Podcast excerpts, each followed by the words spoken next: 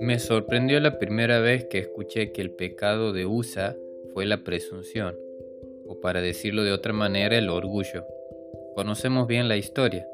David hace traer el arca del pacto en un carro empujado por bueyes. En un momento, estos empiezan a trastabillar y parece que el arca peligra de caer al suelo. Entonces Usa extiende su mano para sostenerla y Dios en su furor le quita la vida en ese instante. ¿Por qué hablar de presunción, arrogancia u orgullo al hablar del pecado de este hombre?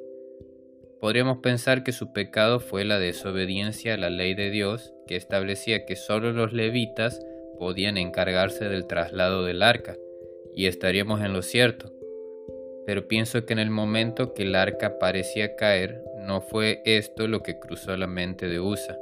Ni siquiera tuvo tiempo de pensar, con lo que su reacción espontánea, la clase de reacciones que mejor revelan quiénes somos, se debió a una valoración que ya había hecho inconscientemente en su corazón. Es mejor que sostenga el arca con mis manos a que caiga en el suelo. Para Usa, sus manos eran algo mejor que el suelo. Él era más digno de estar en contacto con el arca, símbolo de la presencia de Dios, que la tierra que pisaba todo el mundo. El pecado presuntuoso de Usa fue que asumió que sus manos estaban menos contaminadas que el polvo, sentencia un famoso teólogo.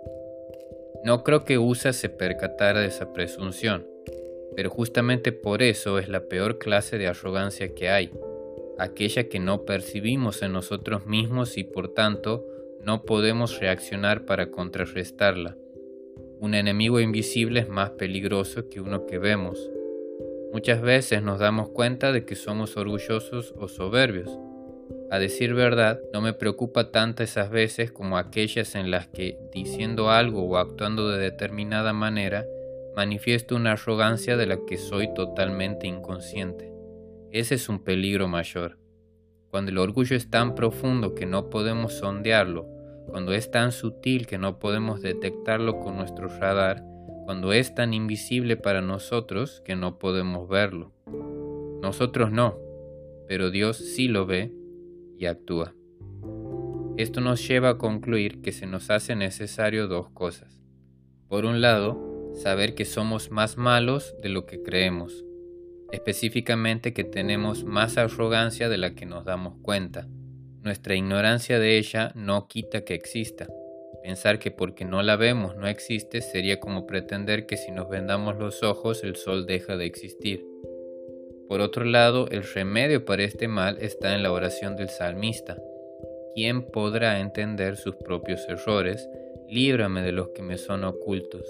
Preserva también a tu siervo de las soberbias, que no se enseñoren de mí. Entonces seré íntegro y estaré limpio de gran rebelión. Salmo 19 del 12 al 13.